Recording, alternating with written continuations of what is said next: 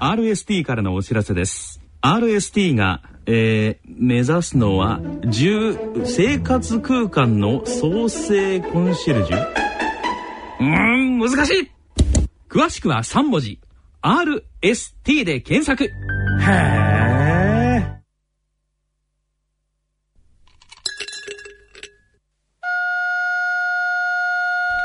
はい、えー、静岡町角電気屋さんのコーナーです聞き手は静岡在住の歌人田中昭義さんです。ご機嫌いかがでしょうか？田中昭義です。静岡町角電気屋さん。このコーナーでは静岡県内各地で商店街などの地域活動を担っておられる電気店の店主の方へのインタビューを通して静岡各地の様子電化製品をめぐるエピソードなどを静岡在住の私歌人田中昭義が伺ってまいります。今月は浜松市の江口電機さんと電話をつないでみたいと思います。江口電機の江口博さん。はい江口です。はい、えー、よろしくお願いします。はいこちらこそよろしくどうぞ。江口さんが、えー、住んでいらっしゃるのは、えー、浜松市のどの辺ですか？浜松市中区と言いますと、はい、駅から、えー、西北の向かって3キロぐらい直線で離れたところにおりますえっ、ー、と、江口さんの住んでらっしゃるあたりからも富士山は見えますか？えー、私の住んでるところの上に、ちょっと私のうちよりちょっと高いところへ行ければ見えます。はい。天気のいい日にはね。はい。今年はもう世界遺産登録ということで、やっぱり浜松でも盛り上がりました？富士山に近い方はそうだとは思いますが。浜松では、えっ、ー、と、この12月というと、え全国的にも有名なお祭りがありますよね。秋葉神社のお祭りも有名かなと思うんですけれども。これもね、12月の15日かな、15、はい、16、17ぐらいであると思いますが、はい。これはやっぱりあの火の神様ということで、はい、有名ですよね。なかなかあの皆さんが見に来る人が多いかと思いますよ。はい。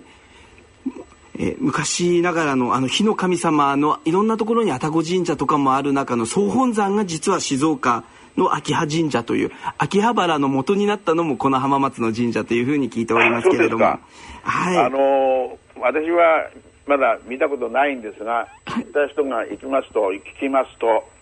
よくあのー、火渡りといって燃えた炭の上を裸足で歩くと。はい言ったことをやっているそうですね。はい。それで、まあ、無病、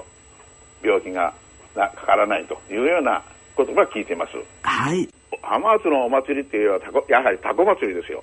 5月のタコ祭りが一番。あ、では、えっ、ー、と、浜松で有名なタコ祭りはどんなお祭りなんでしょうか？えー、浜松のタコ祭りっていうのはですね、えー、最初はまあ、浜松城主の長男が誕生した時に、この長男のお祝いのためにタコをあげたということで、えー、最初はあの浜松の今入野町にあるサハリ神五郎という方が挙げたのが初めてのタコ祭りのスタートとされていますね。はい、お城の城主が息子のお祝いというか生まれた記念してっていうことのがずっともう何十年も続いているということですか？そうですね。男の子が誕生した時にあのお祝いであげたというのが各浜松市民全体がそれにお祭りとして長男が生まれるとタコをあげて祝ってやったと。ところがあのだんだんだんだん流れ変わりまして男でも女でも生まれれば誕生した時に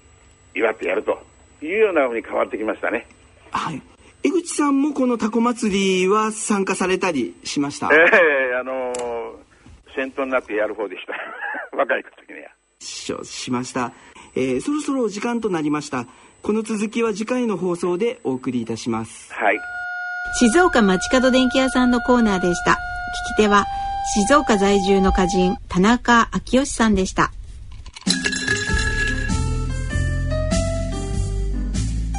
大人のための大人のラジオ。大人の科学のコーナーです。このコーナーは日経サイエンス発行人の吉川和樹さんにご出演いただきます。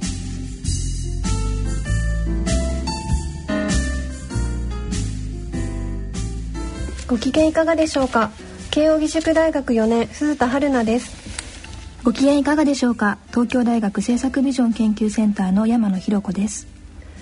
2013年も残すところあと24日となりましたが今年も科学関連の出来事はたくさんありましたね。私は個人的には今年の秋口に大学院の入学試験があったので今年1年は主に試験勉強の1年という感じだったんですけどそのちょうど試験の合格発表にヒッグス粒子発見のニュースがあって、うん、まあ、ちょうどかぶっていたのですごく印象的でしたね。うん。山野さんは今年1年どんな1年ですか？そうですね。私は広報の仕事をしているので、はい、ウェブサイトを中心によくインターネットを使ってるんですけど、うん、あのどんどんウェブの技術が進化しているのを感じてまして、はい、まあ、電子書籍も作ってみたりとか、あとは映像コンテンツがすごい充実してきてるんですよね。はい、まあ、あの徐々にそういうものもあのウェブ上で流しても大丈夫な環境が整いつつあって、まあ、東京大学も最近あのオンラインコースというのを始めたり無料で見られるですね映像のあの、まあ、ムークですけど、そういうものが出てきたりしてちょっと目が離せない状況がしばらく続くなと感じてます。今月号の記事でもムーク大学の特集されてましたね。ね。はい、えー、ぜひ後でも詳しく聞かせてください。えー、さて日経サイエンス発行人の吉川和樹さんはいかがだったのでしょうか？吉川さんよろしくお願いします。よろしくお願いいたします。まあ、今年は個人的には、はい、あのそうですね。やっぱり年の初め、はい、あのロシロシアに隕石が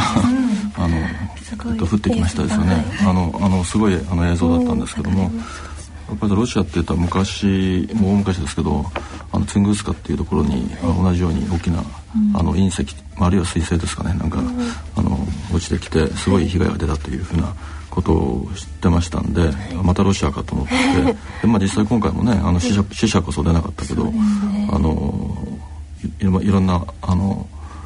怪我したりとかね、あの建物が壊れたりとか。映像が結構流れてるのも早かったですね、そうですね。あれが非常にショッまあショッキングで、え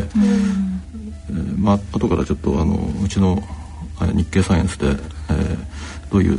のを毎月取り上げたかっていう話も、はい、えー、とするかもしれませんけれども、はい、まあそれそういったことも取り上げましたし、まあ、同じ頃にやっぱりあの越境汚染とかっていうのがあってですね、あの中中国からね、はい、あのまあ、そういった話題であるとか、うん、あのかなりこう天変地異みたいな、あのあれが今年あの異常気象的なねあれも今年ありましたしね、あの夏が異常に暑かったとか、あの秋が短かったとか。ね。台風があの、えー、おかしなあれに来ちゃったと、シーズンに来ちゃったりとかね、ありましたんで、まあ、その辺りが非常に今年は印象に残ってます。はい、では今少しお話もありましたけど今年の日経サイエンス誌の特集記事をざっとおさらいしてみたいと思います。はいまず、はい、2月号からで。2月号。はい。サイコパスですね。あサイコパス。覚えてらっしゃいます？か懐かしいですね。なんか、うん、サイコパスって、えー、精神疾患ではないけれどもちょっと社会的に、うん、あのちょっと問題が、うん、えー、ある人とかね、うん、なんかそういうイメージが、えー、とあるんですけれども、まあ、あのこの時は、えー、とサイコパス、まあ、そういう話も取り上げましたけども、あの実はサイコパスっていうのは、えー、非常に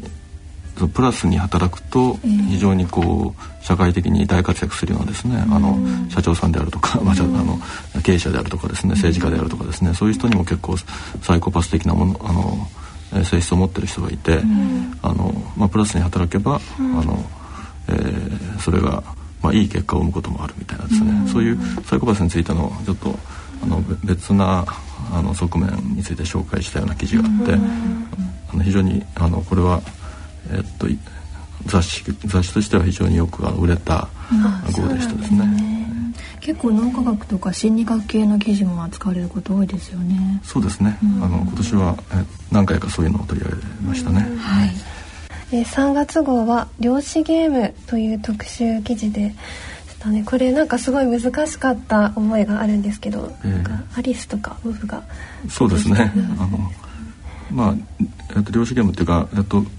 ゲゲーム理論っていう、はい、これはまあ経済学の話でありますけれども、うん、あのまあそれを量子力学的に、うん、あのえっと研究してみるとあのこういうあのことが言えるんじゃないかみたいな、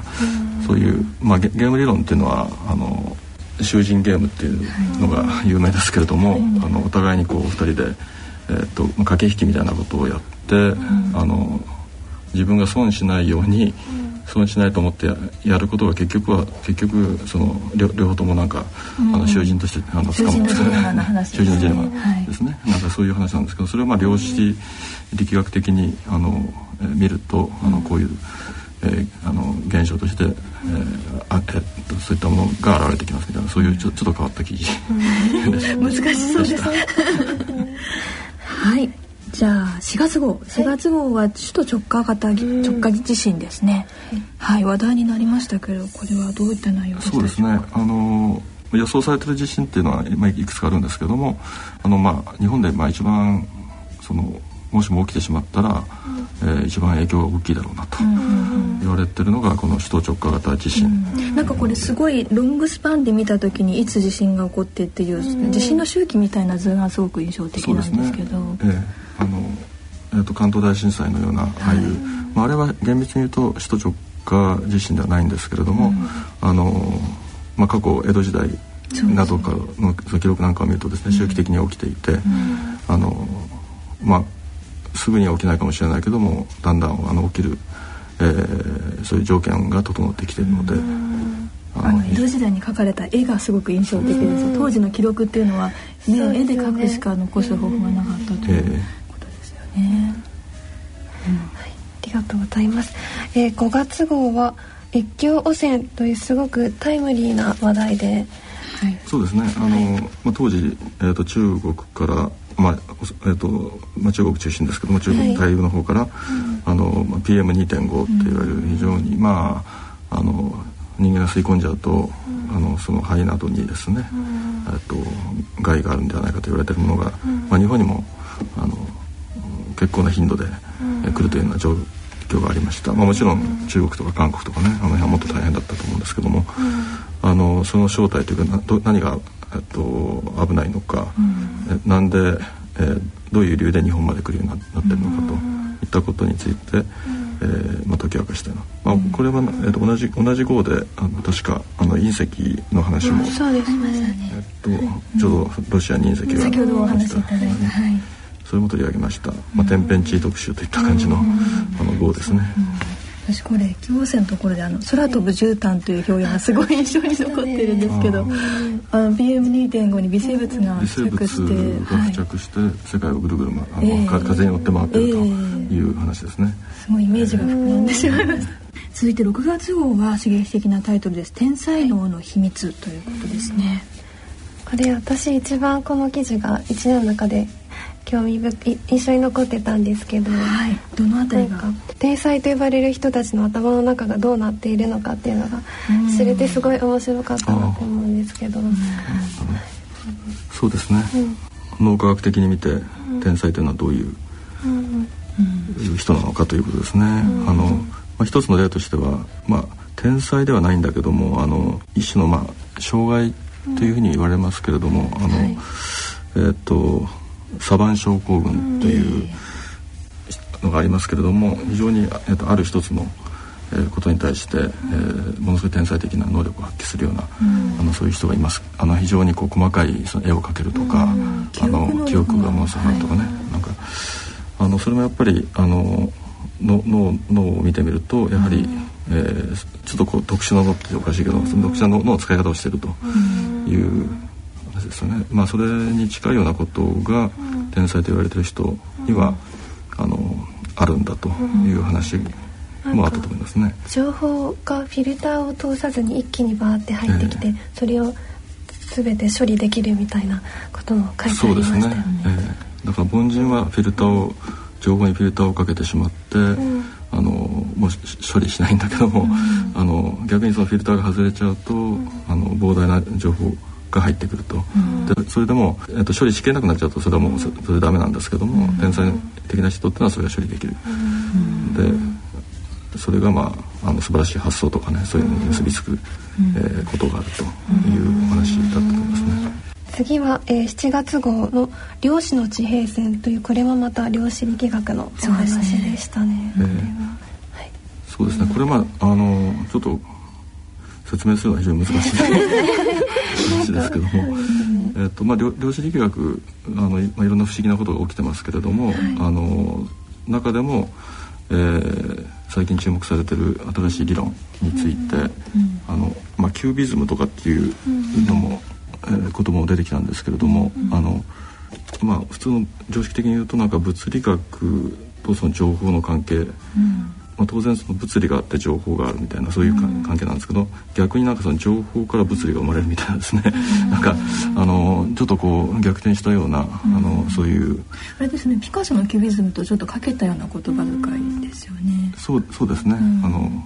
立体的なこう、キュビズムですね。多面性を持つ、えー、それに引っ掛けたような言葉ですね。新しい概念が次々と手伝ってきてますよね。漁師っていうとどうもつかみきれないんですけど、あのいろんなあの表現でキュビズムとの類似性で見せてくださったりとか、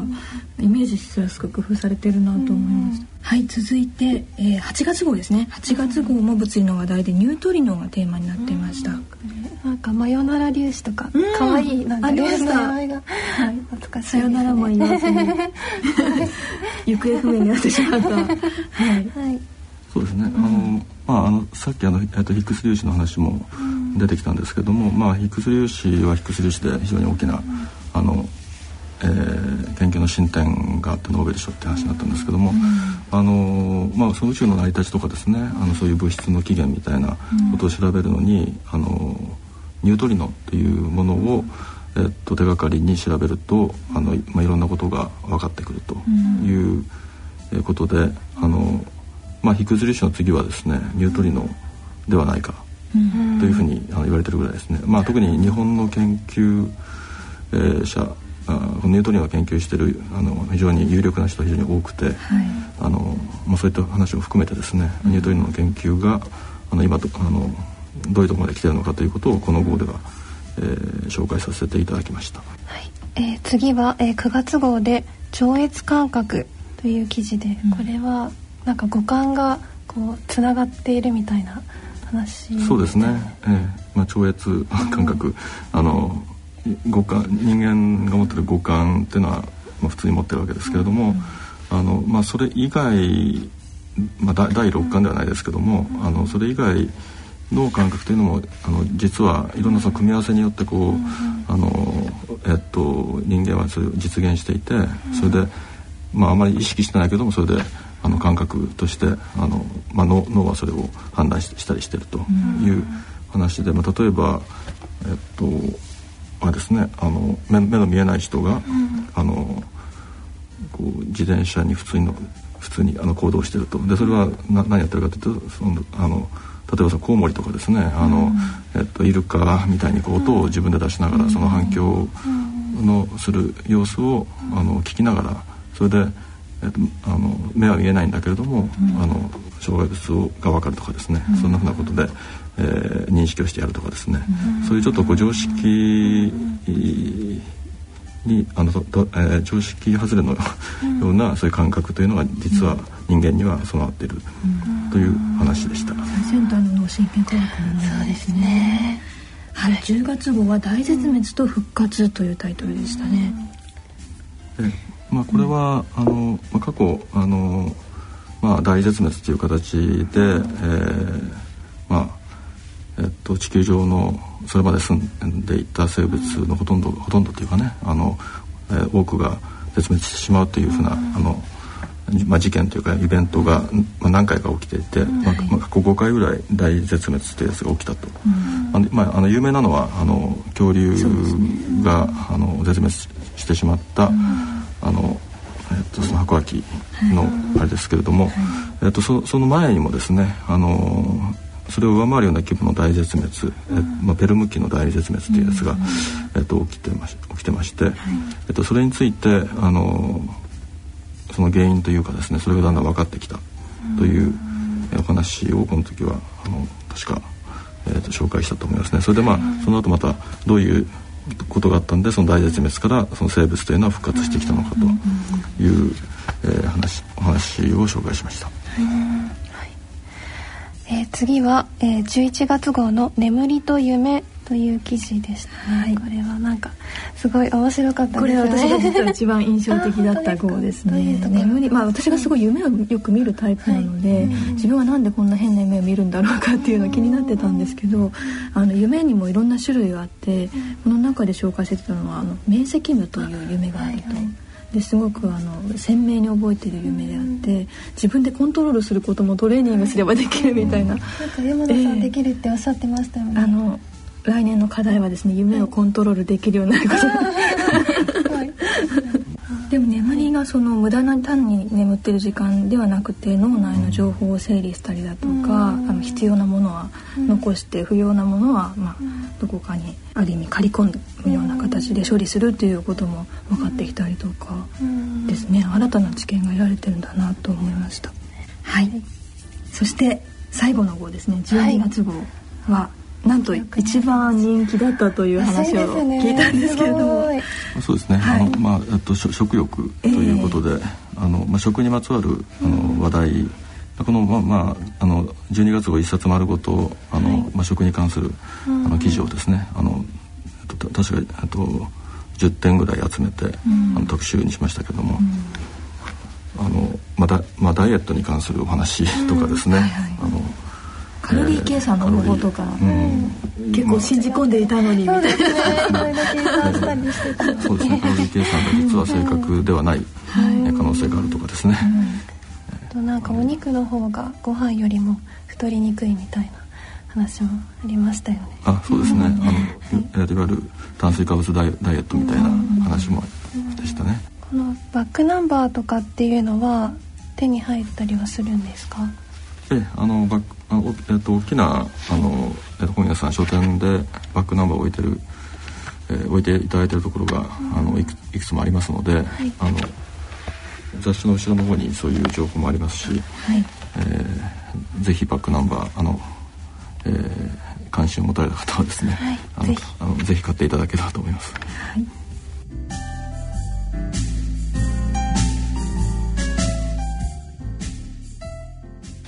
えー、それでは次に11月25日発売の日経サイエンス1月号の特集記事を解説いただけますか？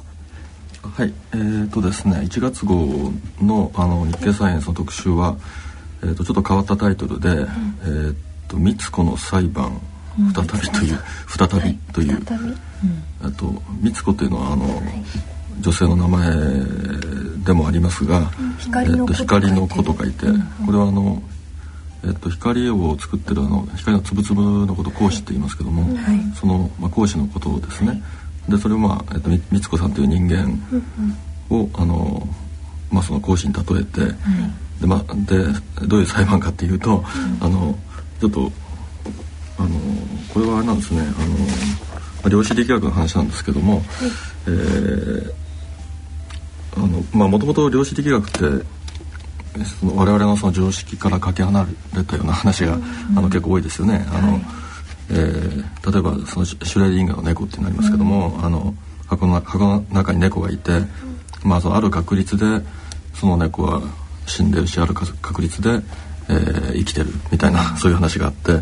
まあ死んだ状態と生きた状態がこうあの重ね合わせの状態になってるみたいな、ね、生きてるか死んでるかわからないと。ただ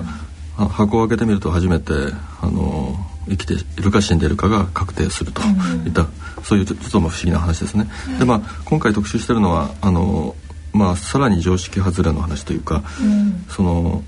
まあ、さっき言ったその三つ子あの光子っていうのは、まあ、光を作ってるあのあのつぶつぶですけれども、まあ、この光子っていうのがその自分のその未来を未来未来を知ってるというか、あのなんかそういうちょっと不思議な話に関係した話なんですね。でその講師の裁判あの三つ子の裁判というのはあのまあえっと、友永慎一郎博士あの物理学ノーベルノーベル物理学賞を取った、はい、あの物理学者ですけれども、うん、あのその量子力学の、まあ、今言ったようなその不思議な世界を説明するために作った、うん、あの芝居仕立てのお話なんですね。うん、それで光子さんという女性があの、まあ、家宅侵入みたいな形である家に入って来たことで訴えられていて、うん、でその裁判でその、えっと、話をするんですけども、まあえっと、私こういうこういうこと言うわけですね。私はその、えっと、2つの窓の両方を同時に通って、この室内に入りましたと、それでそういう証言をするわけですね、それで一人の人間というのは2つの窓を同時に通ることはできないんだけれども、この光子さんというのはつまりあの光子光の粒なんですけれども量子力学の世界では、えっと、その光子というのが2つの窓を同時に通るということが、まあ、ありえると。でこれはあの有名なあのえっと、二重スリット実験というのが、あのあるんですけれども、えっとまあ、光をこうある方向にこう照らしてですねその方向に、えっと、スリットあの、えっと、その窓のようなものを2つ開けておくとですね、その2つのスリットを通った光がその先の方で、えー、干渉をしてですね、うん、あのその先のスクリーンにこうあの縞模様の、まあ、干渉時が点数できると、まあ、これはその光というのがその波の性質を持つことの証拠だっていうことで、まあ、これはでいいんですけども、あの不思議なことはそのそこから先の話でして、あのその光をどんどん、えっと、弱くしていくとですね、まあ、で最終的にその一粒一粒の光をこう、あのそのえっと、スリスリットに向けて飛ばすと。で一つ一つの光なあの粒なので、まあ、どっちかをとどっちかを通って、うん、あのスクリーンまで行くと、うん、でまたその次の一つはどっちかを通ってあのスクリーンまで行くと、うん、いうことなわけなんだけども、あのこれをずっとやっていくとですね、えっとその一つ一つのあの、えっと、講師だったものがですね、結果的にそのえっと、さっき言ったその干渉島みたいなパターンを作ってしまうと。はい、ってことはあのこれは一つの講師が、あの二つのスリットを、あと、まあ、同時に通ったような形で、それで干渉を起こして、あの島をあの干渉島を作ったんじゃないかみたいな、そういう話になるわけですね。非常にこう不思議なことが起きると。スリットは1個しかない時には島は現れない、ね、まあ、現れないということですね。というのがあるんですが、それでじゃああのそれに対してその量子力学というのはあのどういう説明してるかというとあの今まではあのその途中どういう経路を通って、あのきましたということについてはあのあまり追求しないとい。うことだったんですね。あのそれは調べよう調べようと思ってもわからないと、というのが今までのあの量子力学の態度であったと。であの、えっと、今回の特集ではですねいやあの実は、えっと、そうではなくて、えっと、あるあの特別な、あのやり方で、えっと、そのその講師の道筋を追跡するようなことをやればですね、そのえー、その一粒一粒の光の粒がどこを通ってきたらしいみたいなことが、あのその途中段階が、あの分かるのではないかと。光子の裁判続編というやつ、そういうそういうことでその光子さんが、あの二つの的だから最初の裁判では結局そこがなんかうやむやに終わっちゃったんですけども、そういうことも起こりうる。けどよくわからん。でも今回の裁判ではあのまああの新しい測定法を使えばですね、うん、その光子さんがそのどこを本当は通っていたのかというところがですねあの分かる。ではないかと。なんかそういう、まあまあ、あの例え話なんですけども、うん、そういう形で、まあ、量子力学の、まあ、最新の研究についてあの、えー、今年あの今月号では紹介をしているという。とっても難しかったです。多分私が読んだ日経サイエンスの中で最も難しかったと思うんですけどでもなんか数理小説風に書いてあって、実はとっても面白かったんですね、うん、なんかあれですよね。未来時間の話も書いてありましたよね。そうですね。あのさっきその講師の一粒一粒がある経路を通っていくと、はい、それで干渉島を作るって言いましたけども、うん、あの実はその途中でその途中である測定というかその観測をするとですね、はい、あの同じような経路を通ってもその干渉員も作らなくなるということがあるんですね。うん、でそれはあのまあ今日えっと今月号に載ってますあのアハアハラノフさんという有名な物理学者のこのインタビューが載ってますけども、はい、明らかに天才という方ですね。その人によるとなんでそういうことが起きるかっていうと、その講師というのは、あの自分があの途中で測定される、はい、ということをあらかじめ知ってるのだと。講師が知っている 知ってる。だからそういうことが起きるのだというだからこれは時間がその時間軸がこう逆転するような話なんですけどもそれもちゃんとあのこの原野さんっていうのはその新しい測定法というのを、えー、と提唱した人なんですけどもちゃんと物理学的に説明ができると。現在っていうものは未来からも影響を受けているっていうことなんですか？言葉としてはそうなりますよね。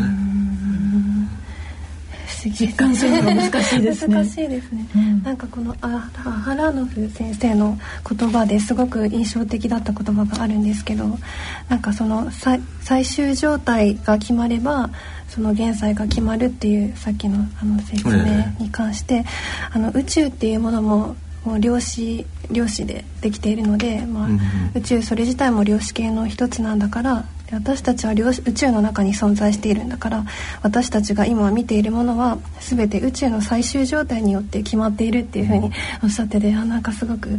神秘的だなと思ったんですけども。そうですね、うん。まあ、最初にあの常識外れの量子力学って話をしましたけども、うん、まさにそういう話ですね。そうです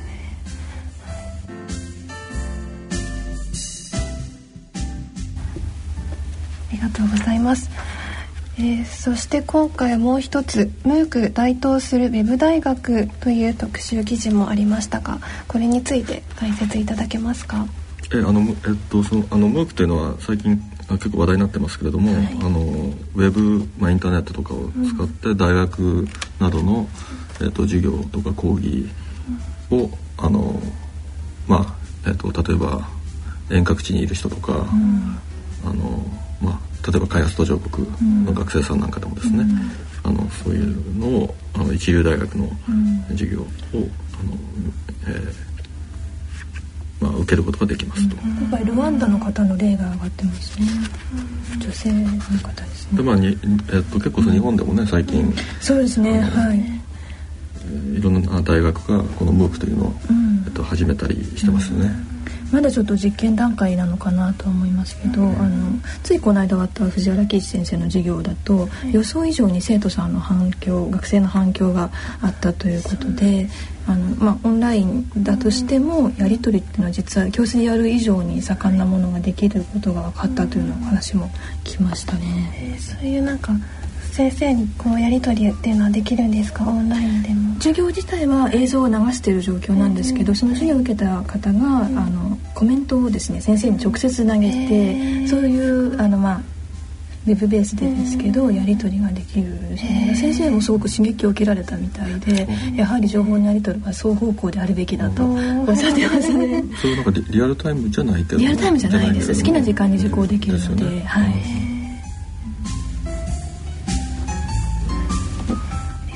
ざいます、えー、さて最後に次号2月号の特集記事についてご紹介いただけますか？はい、えーと、次号、えーと、2月号 12, 12月25日発売ですが、えーと、うん、特集はですね「あのと騙される脳」という、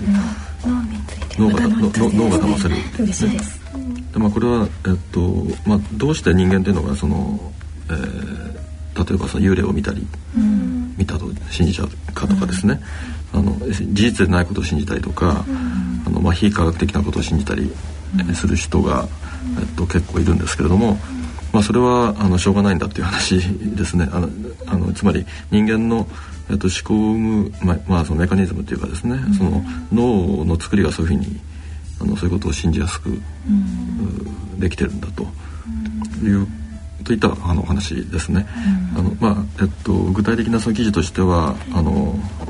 えーと、超常現象が見える理由とかですね、えーと、あの陰謀論。陰謀論をなぜ信じるかとか、はい、あのプラセボ効果ってあのプラセプラセボ効果の脳科学って、ああのプラセボ効果っていうのはその偽物の薬でも本物の薬というふうに、あの言って患者に与えると、まあ、効いたりすると、まあ、これは、えっと、なんで起きるのかと。いうふうなことですね、うん、もう一つはあのサブリミナル効果の真実という記事もありまして、うん、まあ、サブリミナル効果というのはそのその映画とかビデオの中に、まあ、見てる人に分かんないような短時間あの瞬間的にメッセージを入れ込んで、例えばあのコカ・コーラ飲みなさいとかですね、入れると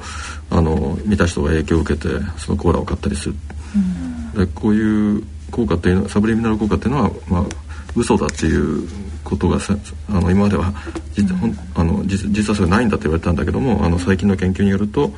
あの限られた形であるけどもそういった効果があることが分かってきたところですね、そういうまあその脳脳があのいろんな意味で騙されるという、そういう話をあの次の号では特集したいと思ってます。楽しみです、ね、楽しみです。日経サイエンス2月号は12月25日発売となります。次回このコーナーの放送は1月4日の放送となります。